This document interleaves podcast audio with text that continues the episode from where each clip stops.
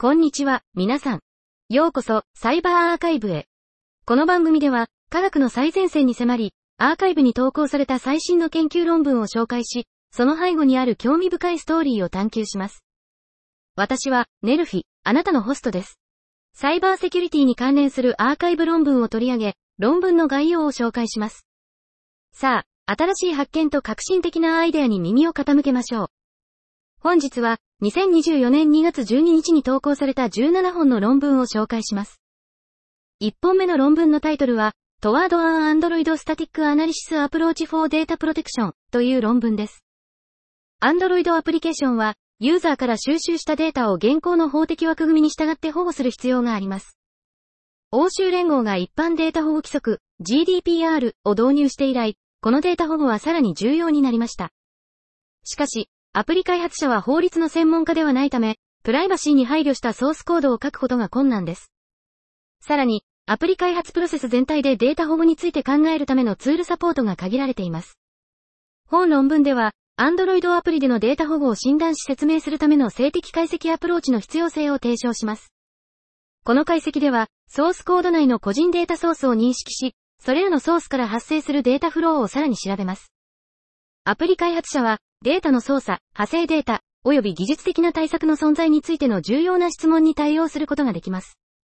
課題はありますが、セキュリティ脆弱性を特定するための一般的な手法である静的汚染解析を用いて、この解析をどの程度実現できるかを探求します。これは、自動的な静的プログラム解析に基づいて Android アプリでのデータ保護を確保するためのツールベースのアプローチを設計するための第一歩です。2本目の論文のタイトルは、Using Graph Theory for Improving Machine Learning Based Detection of Cyber Attacks という論文です。ネットワーク侵入やサイバー脅威の早期発見はサイバーセキュリティの重要な柱の一つです。そのために最も効果的な手法の一つは、人工知能アルゴリズムを用いてネットワークトラフィックを分析し、攻撃者と正規のユーザーを区別することです。これはネットワーク内の端末間で交換されるトラフィックを収集し、パケットや接続ごとに分析することで行われます。本論文では、代わりにネットワークトラフィックの前処理を行い、新しいメトリクスを抽出し、従来の手法の制限を克服し、より効率的な検出を行うことを提案します。これらの新しいメトリクスはグラフ理論に基づいており、個々のパケットや接続に焦点を当てるのではなく、ネットワーク全体を考慮します。実験により、従来の手法の制限を克服するだけでなく、サイバー脅威の検出能力も向上することが示されました。3本目の論文のタイトルは、 PoisonedRAG、Knowledge Poisoning Attacks to Retrieval-Augmented Generation of Large Language Model という論文です。大規模言語モデル LLM は、その卓越した生成能力のために驚異的な成功を収めています。しかし、最新の知識の欠如や幻覚といった固有の制限もあります。 Retrieval-Augmented Generation、RAG は、これらの制限を緩和するための最先端の技術です。具体的には、質問が与えられると、ラグは知識データベースから関連する知識を取得し、LLM の入力を保管します。例えば、知識データベースには Wikipedia から収集された数百万のテキストが含まれている場合、取得された知識は与えられた質問に最も意味的に類似した上位系のテキストのセットになります。その結果、LLM は取得された知識を文脈として利用して、与えられた質問に対する回答を生成することができます。既存の研究は主にラグの精度や効率を改善することに焦点を当てており、そのセキュリティについてはほとんど探求されていません。本研究では、このギャップを埋めることを目的としています。具体的には、ラグに対する知識汚染攻撃であるポイズンドラグを提案します。これは、攻撃者が知識データベースに数個の汚染されたテキストを注入することで、LLM が攻撃者が選択したターゲット質問に対して攻撃者が選択したターゲット回答を生成するようにする攻撃です。我々は、知識汚染攻撃を最適化問題として定式化し、その回が汚染されたテキストのセットになるような解放を提案します。攻撃者がラグに対する背景知識、例えば、ブラックボックスやホワイトボックスの設定に応じて、それぞれ最適化問題を解くための2つの解放を提案します。複数のベンチマークデータセットと LLM での結果は、我々の攻撃が数百万のテキストを含むデータベースに対して、1つのターゲット質問に対して5つの汚染されたテキストを注入することで90%の攻撃成功率を達成できることを示しています。また、最近の防御手法を評価した結果、それらは我々の攻撃に対して十分な防御ができないことがわかり、新しい防御手法が必要であることを示唆しています。4本目の論文のタイトルは、The Complexity of Algebraic Algorithm for という論文です。アローラ &GE は、線形化を介して Learning with Errors、ル、インスタンスの秘密を計算するためのノイズのない多項式システムを導入しました。その後、アルブレヒトらは、反生息性の過程の下でる多項式システム上の GR バックスラッシュオブナー規定計算の複雑さを研究するために、アローラ GE 多項式モデルを利用しました。本論文では、アローラ GE 多項式を再検討し、カミナタゴーラによって最近導入された一般性条件である一般座標にあることを証明します。一般座標の多項式システムでは、カステルヌオーボ・マムフォード正則性を用いて DRLGR バックスラッシュオブナー基底計算の複雑さを常に推定することができ、またマカーリーの境界を用いても推定することができます。さらに、セメイバーテンチの GR バックスラッシュオブナー基底アルゴリズムを任意の正則度を持つ多項式システムに一般化します。特に、このアルゴリズムの存在は、正則度の次数を用いて DRLGR バックスラッシュオブナー基底計算の複雑さを推定する別のアプローチを提供します。実際には、ルタ公式システムの生息度はわかりませんが、最も低い生息度を推定することは常に可能です。したがって、設計者の最悪の場合の観点から、このアプローチは一般的な、バイナリ秘密、及びバイナリエラールに対してアシ数的な複雑さの推定を提供します。最近のダチマンソルドラの研究では、副情報の存在下で乗るの困難さが分析されました。彼らの枠組みを利用して、ヒントを売る多項式システムに組み込む方法と、それが GR バックスラッシュオブナー規定計算の複雑さにどのように影響するかについて議論します。5本目の論文のタイトルは、Adaptive Artificial Immune Networks for Mitigating DOS Flooding Attacks という論文です。サービス拒否攻撃は、その専念性、実装の容易さ、隠蔽性の向上などの傾向から、脅威として急速に成長しています。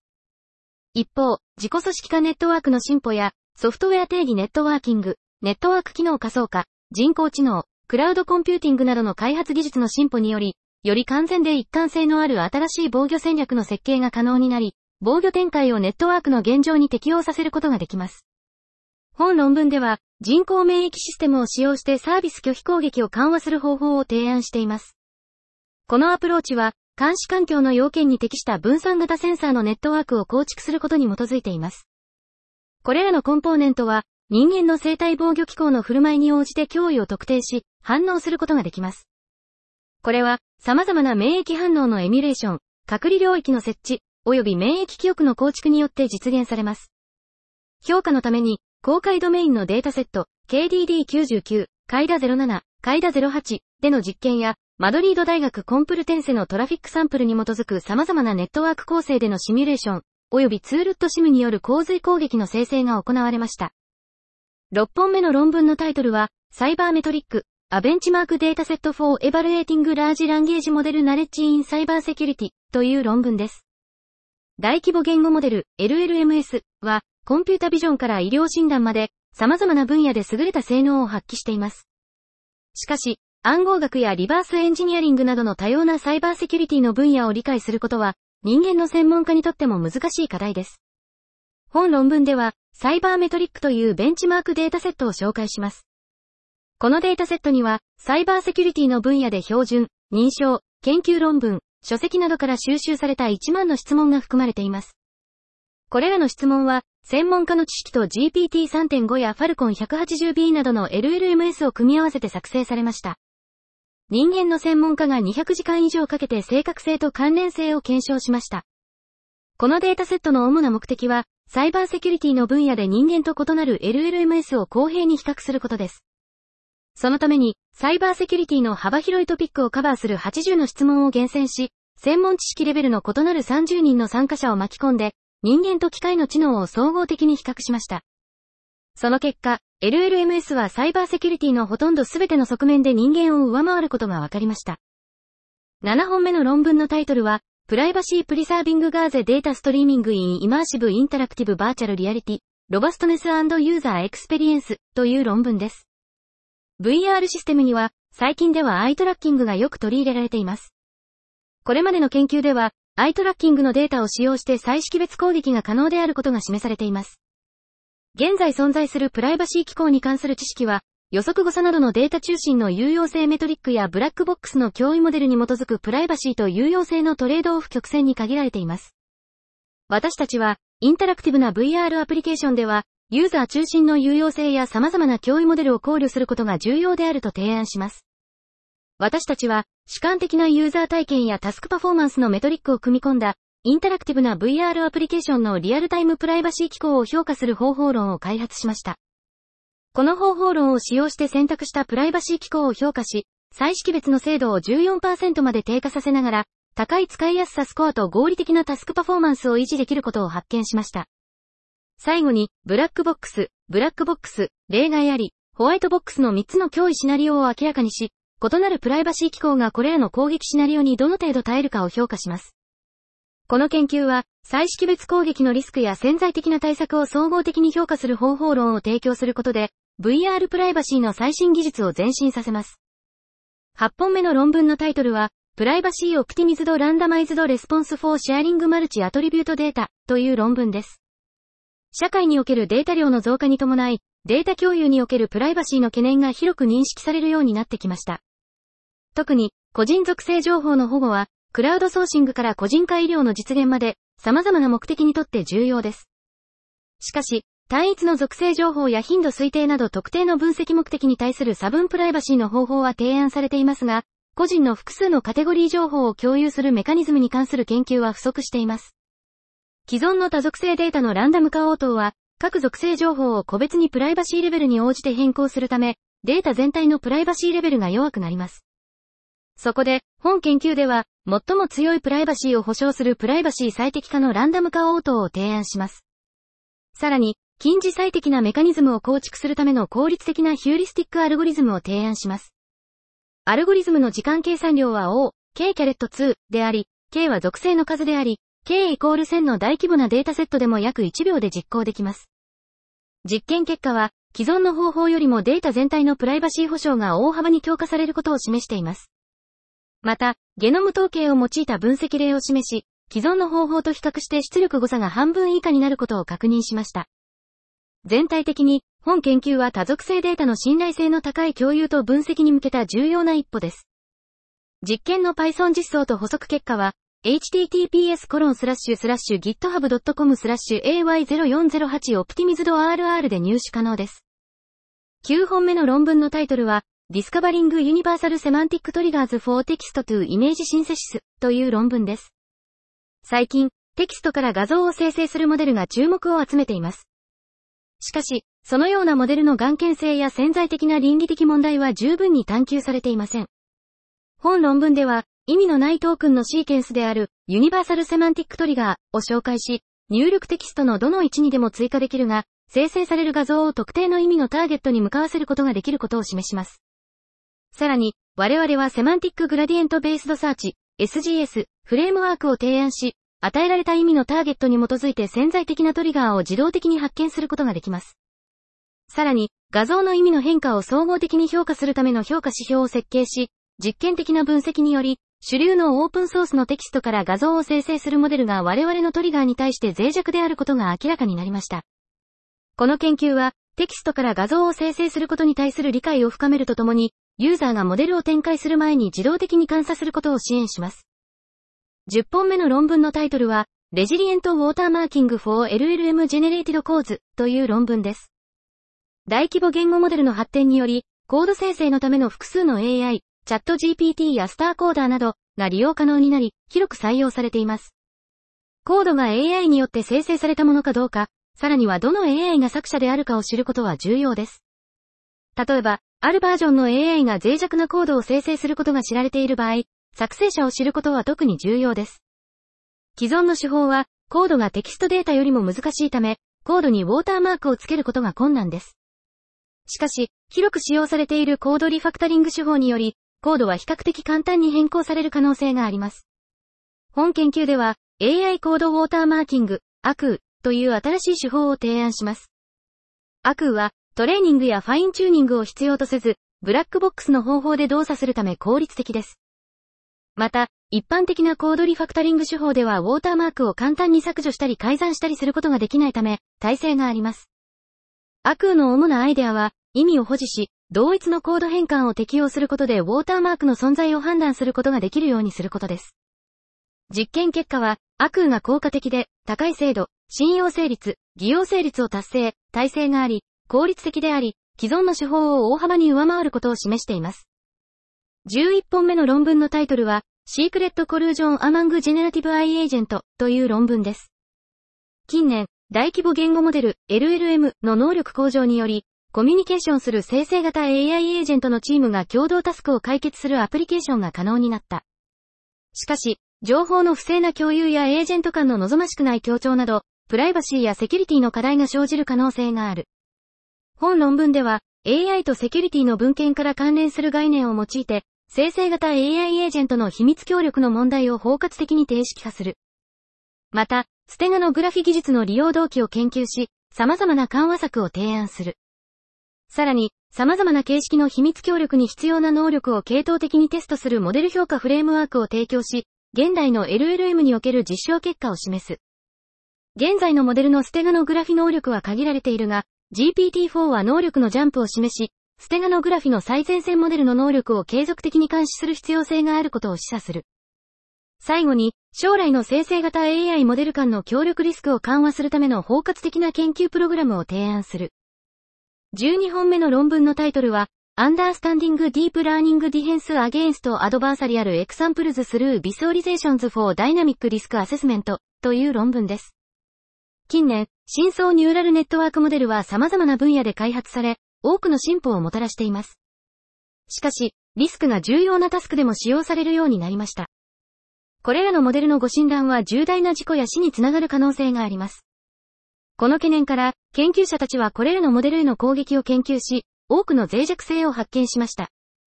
そのため、すべてのモデルを防御する必要があります。アドバーサリーエクスプロイト攻撃は、研究者の間でよく知られており、この脅威を回避するためのいくつかの防御策が開発されています。しかし、これらの防御策は深層ニューラルネットワークモデルと同じくらい不透明であり、その動作原理はまだ不明です。そのため、防御されたモデルの性能がどのように変化しているかをより正確に理解するために、ターゲットモデルの動作を可視化することが興味深いと考えられます。この研究では、アドバーサリーエクスプロイト攻撃に対するいくつかの防御策を選択し、それぞれの防御されたモデルでの動作変更を可視化しました。アドバーサリートレーニング、次元削減、予測類似性が選択され、畳み込みニューラルネットワーク層と密なニューラルネットワーク層で構成されたモデルを使用して開発されました。各防御策では、元のモデルの動作と防御されたモデルの動作を比較し、ターゲットモデルを可視化するためのグラフで表現しました。13本目の論文のタイトルは、 Malicious Package Detection using Metadata Information という論文です。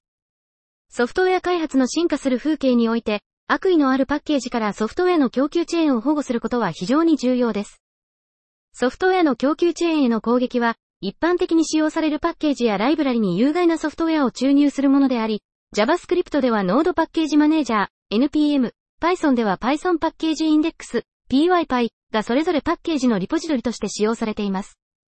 過去には、NPM にはイベントストリーム事件のような脆弱性があり、人気のある NPM パッケージに悪意のあるパッケージが導入され、幅広いプロジェクトに影響を与える可能性がありました。第三者のパッケージの統合が現代のソフトウェア開発においてますます普及し、アプリケーションの作成と展開を加速するにつれて、堅牢な検出メカニズムの必要性が重要になってきました。一方、毎日リリースされる新しいパッケージの量が多いため、悪意のあるパッケージを特定する作業は大きな課題となっています。この問題を解決するため、本論文では、メタデータベースの悪意のあるパッケージ検出モデルである MemePTEC を紹介します。このモデルは、パッケージのメタデータ情報から一連の特徴を抽出します。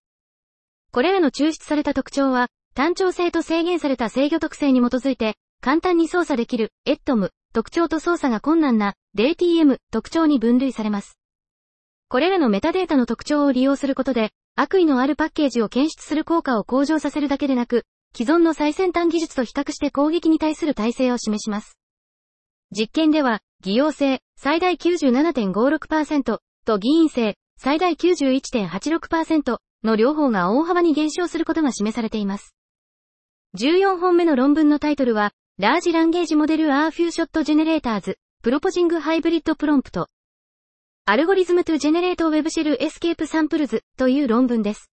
ウェブシェル攻撃の頻繁な発生により、ウェブシェル攻撃と防御はネットワークセキュリティの研究の注目の的となっています。しかし、公開されているベンチマークデータセットの不足や、ウェブシェル脱出サンプル生成における手動定義ルールへの過度の依存が、ウェブシェル脱出サンプル生成戦略や人工知能に基づくウェブシェル検出アルゴリズムの研究の進展を遅らせています。そこで、ウェブシェルサンプルの脆弱な脱出能力や、複雑な悪意のある特徴を持つウェブシェルデータセットの不足を解決し、ウェブシェル検出技術の発展を促進するために、大規模言語モデルの支援を受けて Web シェル脱出サンプル生成のためのハイブリッドプロンプトアルゴリズムを提案します。Web シェルサンプル生成のために特別に開発されたプロンプトアルゴリズムであるハイブリッドプロンプトアルゴリズムは、 Chain of Thought や Tree of Thought などの様々なプロンプトのアイデアを組み合わせるだけでなく、Web シェル階層モジュールや few-shot 例などの様々なコンポーネントを組み込むことで、LLM が Web シェル脱出戦略を学習し推論するのを支援します。実験結果は、ハイブリッドプロンプトアルゴリズムが複数の LLM と協力して、高い脱出率、 VirusTotal 検出エンジンで GPT-4 モデルを使用した場合88.61%と生存率、GPT-4 モデルで54.98%を持つ高品質の Web シェルサンプルを生成できることを示しています。15本目の論文のタイトルは、エンハンシングマルチクライテリアディシジョンアナリシス with I インテグレーティングアナリティックハイアラーキープロセス &GPT44 オートマティドディシジョンサポートという論文です。本研究では、分析階層過程 AHP と Generative Pre-trained Transformer 4 GPT4 大規模言語モデル LLM を組み合わせた新しいフレームワークを提案し、サイバーセキュリティの多基準決定分析、 MCDA に革新的なアプローチをもたらします。GPT-4 の自立エージェントを仮想専門家として活用することで、意思決定プロセスを自動化し、効率性と信頼性を向上させます。この新しいアプローチは、伝統的な意思決定モデルと最先端の AI 技術の相乗効果を強調し、洗練された意思決定分析に LLM を活用することに焦点を当てています。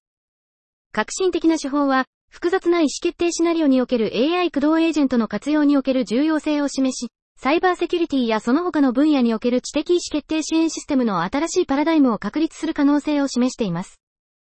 16本目の論文のタイトルは、ユティリゼンラージランゲージモデル to detect privacy leaks in mini app code という論文です。